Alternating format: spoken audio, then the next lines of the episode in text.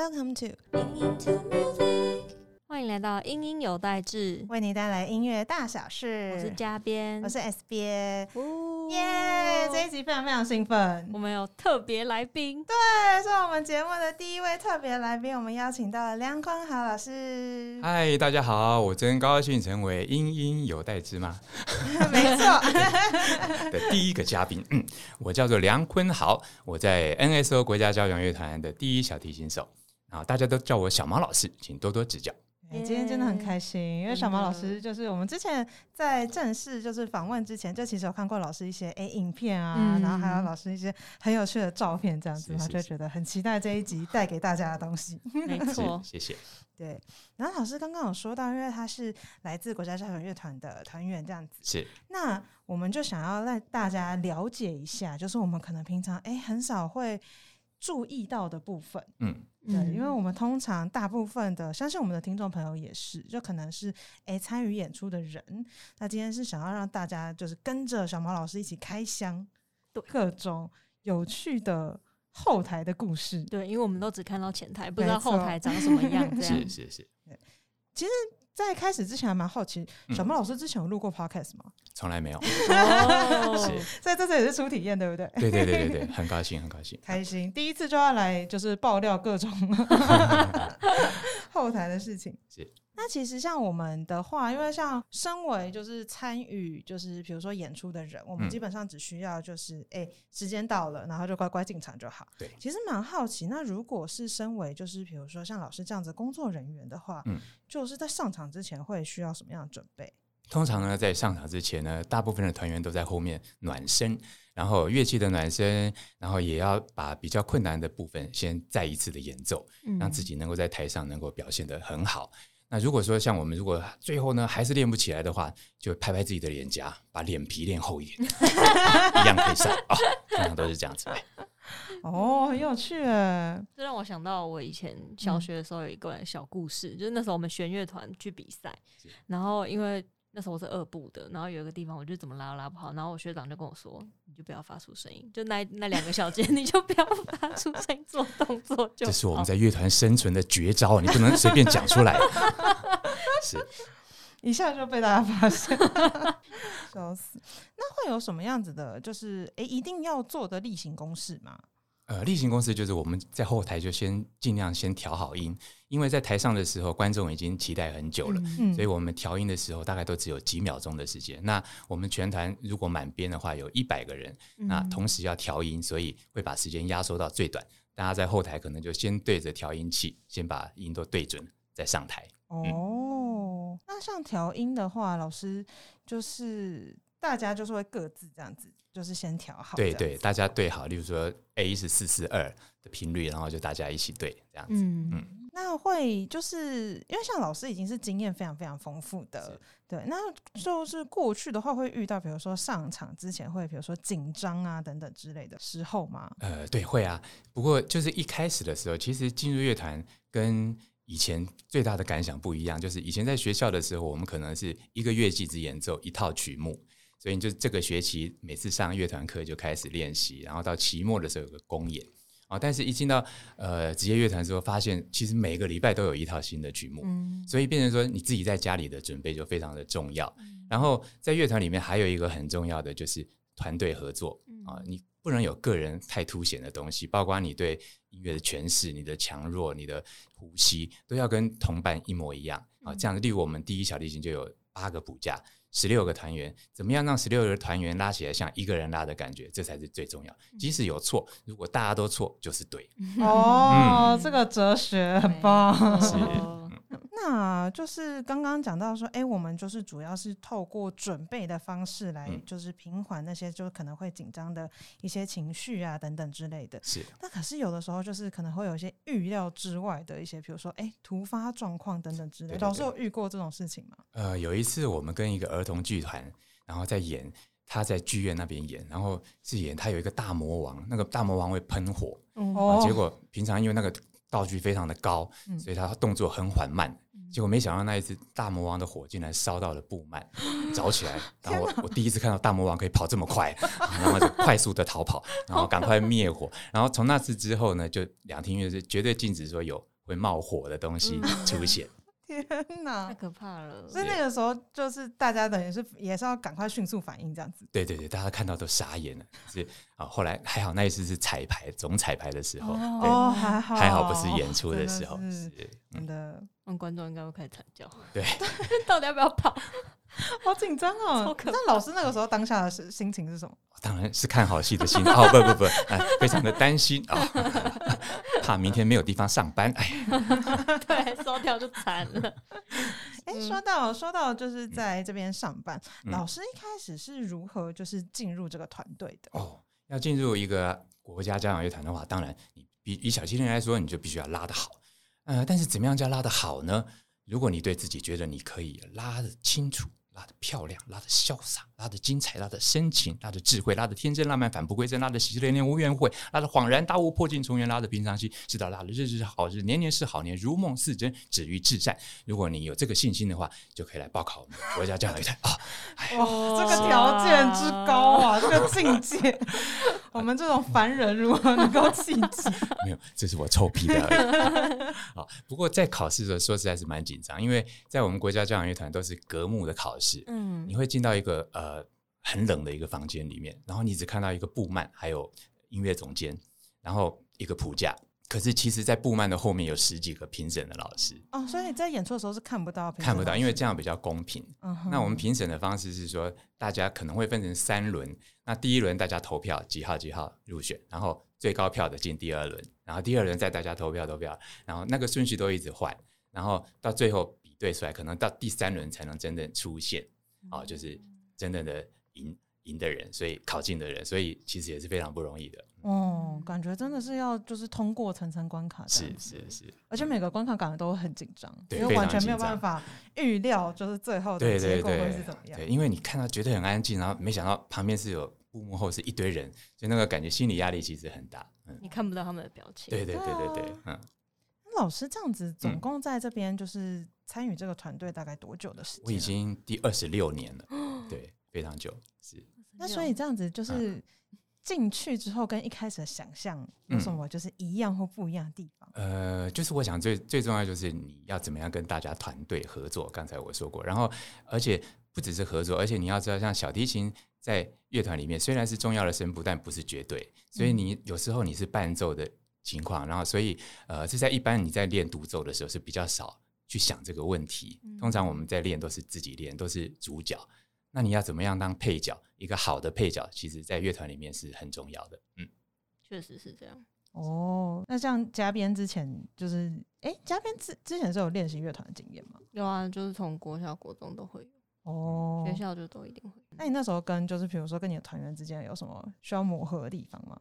那就都同学学长姐姐弟妹啊！哦，本来就很 就是本来就认识，对不对？因为就音乐班就那些人，就人就很少。嗯然后你团员就是你的同样是音乐班的人，所以就其实我觉得那个时候可能比较不会想那么多。可是像老师他们这样职业团，就是来自各个不一样的地方的人，不一样的背景，嗯，可能就花更多时间去需要去调试这些部分，对。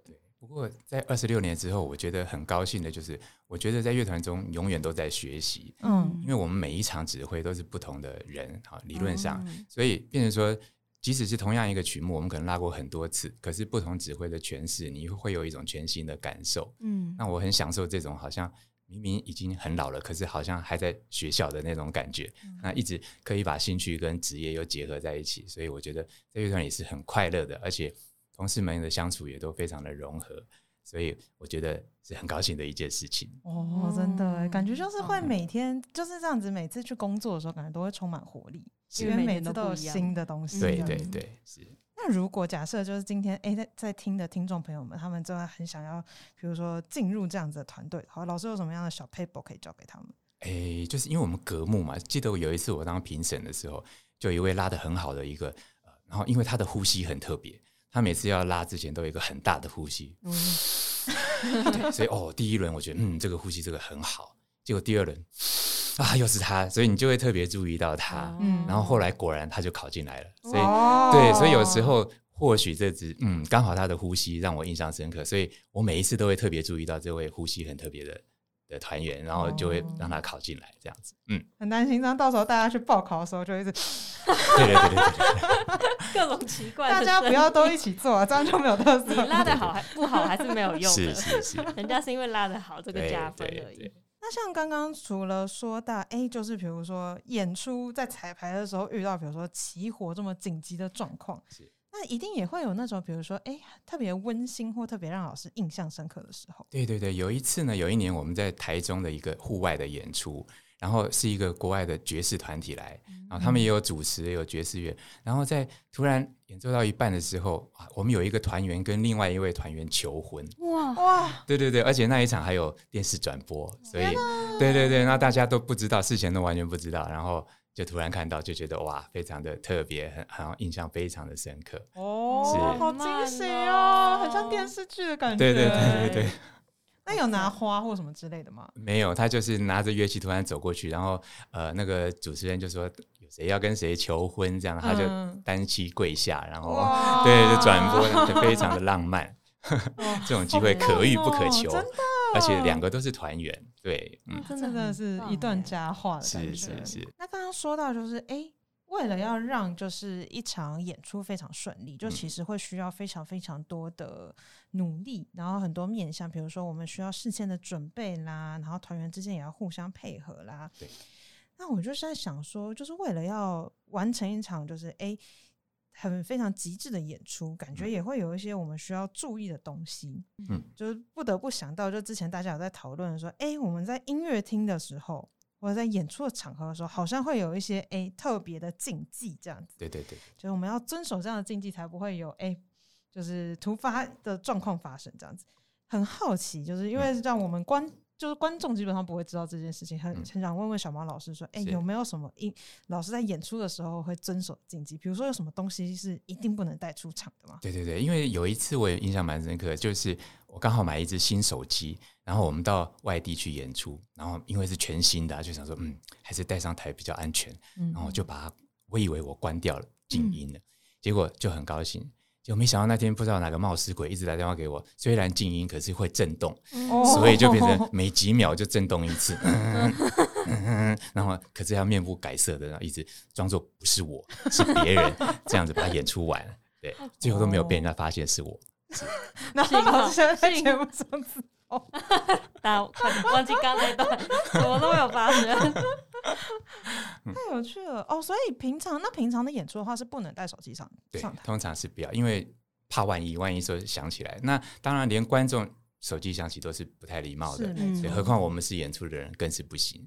然后在乐团还有一个很大的禁忌，就是说绝对不能迟到啊。像以我们乐团来讲，从总彩排或者是演出，如果你有两次一年之内有两次迟到的话，嗯，就不续聘。哦，对，所以对我们来讲是非常非常重要，就是时间，嗯。对，一定要掌握住，一定要找到，对，嗯嗯毕竟是一个团体了。对，是一个团体，他不能说为了等某个人，然后让演出的时间延后，嗯，就以前老师很爱说，你一个人就是浪费七十几个人的时间，就是对对对这种感觉。对对对更何况是一两百人的那种，很大规模的乐团的时候。嗯，那老师，比如说演嗯。出之前会，比如说吃的东西或喝的东西会特别特别去选吗？哎，对，通常我们上台之前都不要吃太饱，这样子精神会比较好。哦，对，因为我们说过，像小提琴有时候你也是一整一整长串都是伴奏的音型，嗯，是非常无聊的啊，就是别人在那里演戏，你在旁边会修而已。所以有时候如果说吃的太饱或什么，你会很想睡觉。嗯，对，所以通常我们都不会吃太饱，让自己保持清醒，做出最好的演出。那会不会有些什么，比如说，哎、我们可能就是大家口耳相传说，哎、你比如说演出之前或之后一定不能做的事情，这样子。就是最主要是不要吃太饱，然后肚子也不能像有一次呢，我们在录音啊，是录那种很安静的那种慢板乐章，嗯，结果我的肚子就 好，然后就非常大声，可是也没办法控制，嗯 然后一直在录一首是咕，又再一次，我最后只会说、啊、算了算了，这个就当做纪念版好了。就这样子带过去了。哦，很不可控的感觉。对对对，这个也没办法。因为我像我上台，就比如说考试啊、比赛之前，我基本上是不太吃东西。对对对，但是完全不吃也没有体力也是不行。对，就只能吃小小的东西，就很怕一个突然肚子痛什么的，是崩溃。嗯，那老师在。我们老师应该也在很多不同的地方演出过，那有没有遇到什么灵异事件？我们七月也快到了，让老师来讲一个庆良特辑。这样对对对对，因为我们通常到一个别个场馆的时候呢，工作人员都会在演出之前会先一个祭拜的动作，可能拜乖乖啊，或者烧点香啊，希望说演出很顺利。嗯，就有一次我们也是拜完乖乖，然后明明就已经很久了，可是我在后台突然听到一个很奇怪的声音。我想，哎，不是拜过了吗？怎么还会这样呢？就后来原来是女的声乐家在那里试音，这也算是灵异事件。我刚刚很认真想说，我刚刚对脑袋里面在想说，等一下是什么回事？我脑袋已经脑补了一出故事，对，很多鬼故事在脑中。原原原来是人家在发生，如此合理啊！说到这个，我就想到我之前有在，我就不要讲是哪里好了，就是一个。嗯，就是戏曲传统戏曲演出的地方。然后因为我那时候去打工的时候，它才刚盖好而已。然后就我去的时候，看到所有的墙壁都贴满了符咒，就是每一个空间，就是它有那种彩排室啊，或者是练习的空，就是各个空间都贴满了符咒。然后我就觉得，天哪，这里到底是怎样？然后就问其他伙伴说，嗯，这以前是什么？因为我知道那个伙伴住在旁边。他说好像就是以前有一些事情吧，然后好像就据说他们就请了法师来做法，好几次都没有用，然后最后就只能这样。所以对我有时候那时候因为工作，就后台的人都要到晚上十，有时候到十一二点，然后一个人就是要走出去搭公车的时候，都会超害怕，就是后面突然有一个什么东西跟着你的那种感觉。那个时候你应该撕一张符贴在自己的脸上，他就以为是同类，那是僵尸 吗？以为我是僵尸，正自己看到我都 快跑，吓死！那蛮有趣的，所以那比如说有听过什么流传的那种，就是哎各种传说吗？嗯，音乐厅其实还好，不过但是我们其实常常在演出的时候，屋顶上也常常会发出一种奇怪的声音。嗯，不过后来好像是说，可能是因为冷气什么的关系，所以对，所以后来也适宜了。但是我们常常演出的时候，突然会有一些有点奇怪的声音出现。对，哦，那就是面对奇怪声音出现的时候，大家就是。大家见怪不怪了啊！果然是专业的素养，就是长这样的。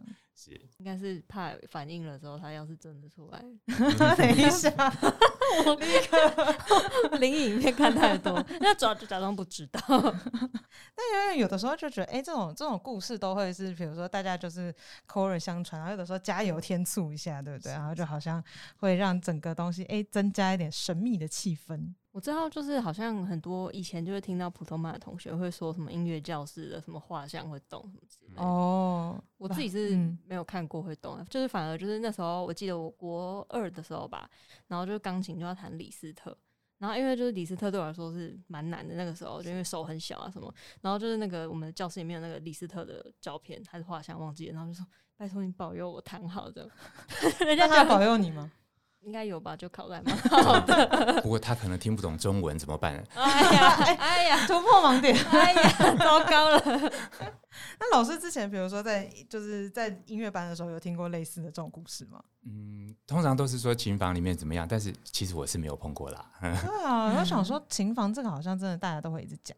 嗯，我主要可能是因为对普通班的学生来讲，因为像我自己就是普通班的学生，我觉得可能就是哎，因为比较神秘，然后你平常不太容易过去这样子，然后就会对他有一种哎，就是很美好的幻想，或者是对对对对，就要给他一点故事，这样好像可以跟这个地方比较亲近一点。对，而且有些同学他为了被捕，可能故意把灯关掉，所以你有时候看到黑暗中还有琴音，所以。会有一些传说出来，但是其实呢，就是有人在练琴，其实有人在那边埋头苦练，然后你说他是鬼，哦，是 认真的故事，多伤心，一个好好的认真上进的故事，突然变成故事。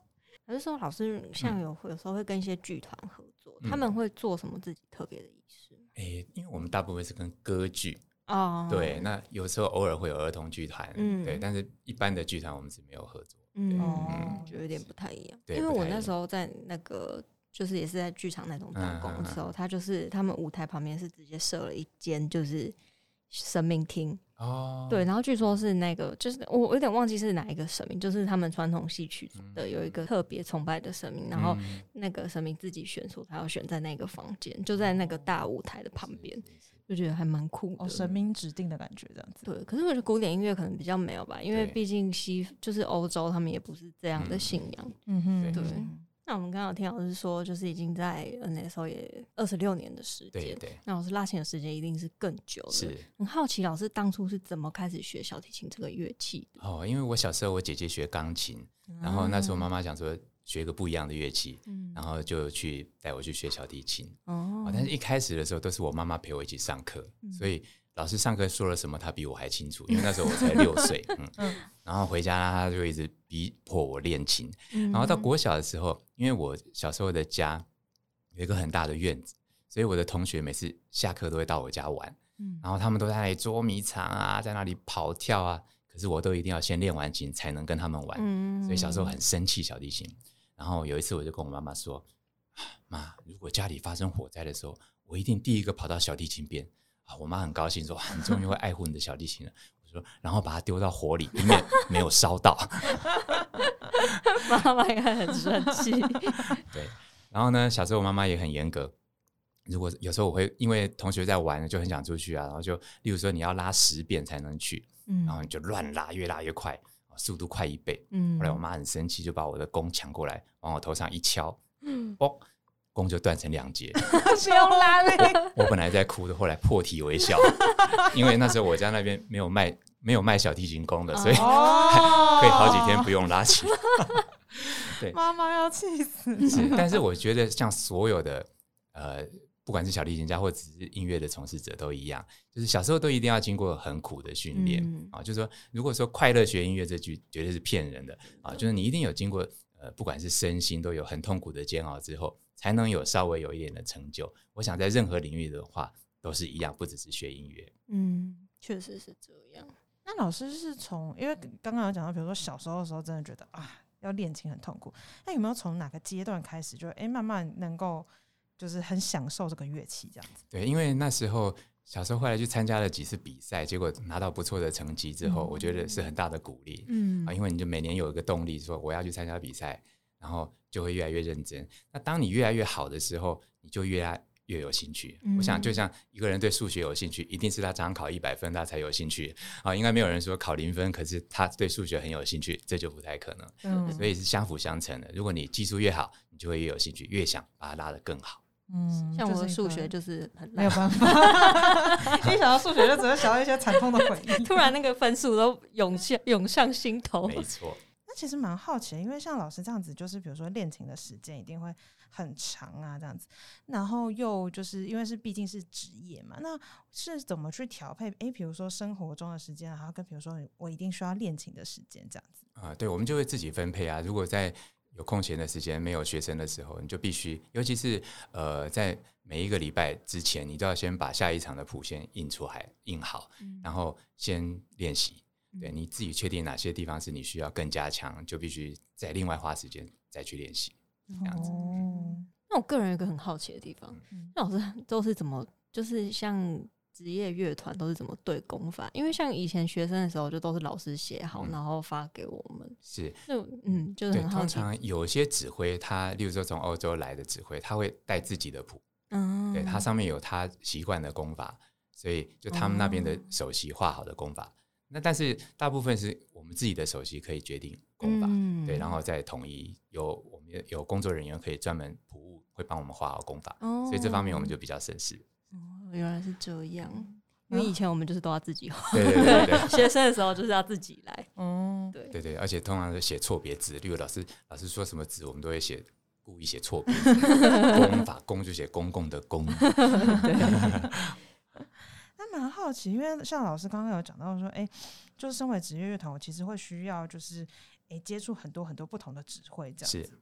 那这个就是比如说我接触他的时间那么短，然后马上就要演出这样子，中间有没有什么就是比如说哎呃我们在练习的时候需要特别磨合的地方？嗯，其实是有，但是这些指挥也都很习惯这样的演出法，他们也常常指挥外国的乐团或者是什么，所以这方面倒是。职业乐团的指挥或职业乐团的团员都很习惯这种方式了。嗯，是刚开始进入这这个领域的人，因为像我们刚年轻的时候，很多曲目都是第一次拉，所以就觉得说哇，怎么这么难的曲子，一个礼拜要把它完成？嗯，但是后来你在经过十年、二十年之后，很多曲目是循环的啊，但是那个时候就会轻松很多，因为你毕竟是拉过、练过，就只要花比较少的时间就可以把它完成。然后我们就是塞尔维亚立法是无限循环，比赛啊、考试就是什么演出都大家都超爱，然后就是从国小一路拉到高中。对哦，那有没有什么老师印象很深刻的指挥这样子？哎，呃，应该是说我们的总监嘛，因为我们的总监时间都蛮久的，像这一任的是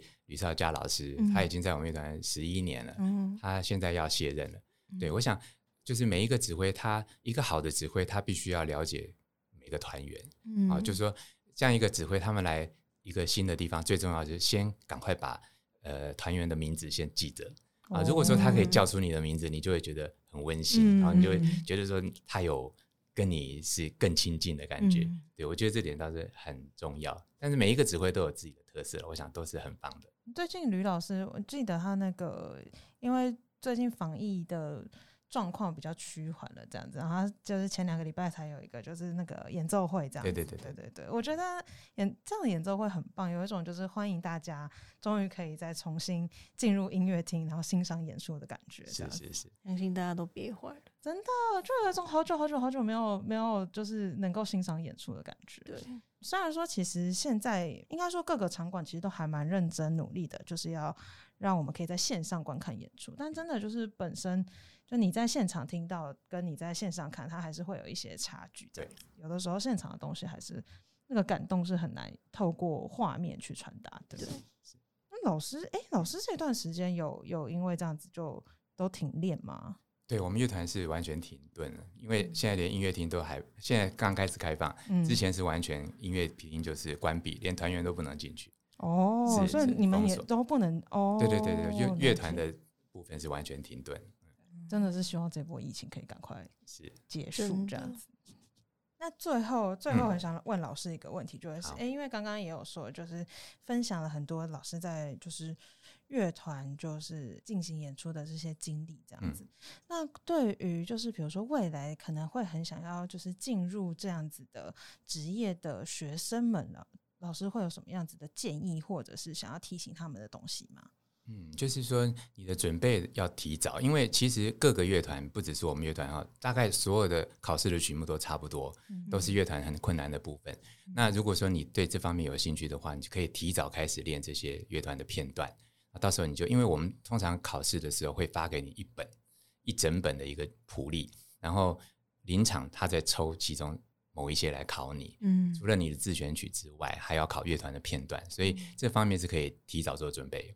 然后，如果先准备好的话，到时候就应该轻松很多。哦，这果然是，如果有准备好的话，对，就比较有可能可以进入这样子的殿堂。是是是。啊，这次今天的就是访问，我觉得就是知道了很多幕后的小事情，这样子，然后也老师也提供了非常多就是很实用的建议，这样希望就是第一次听的听众朋友们，哎，能够有些收获，这样子。然后如果之后要准备考乐团的话，就知道要往哪个方向准备了。是，没错。嗯，那今天真的很谢谢老师跟我们聊这一集 podcast，那我们这一集就差不多到这边结束了，我们就下集再见，拜拜，谢谢各位。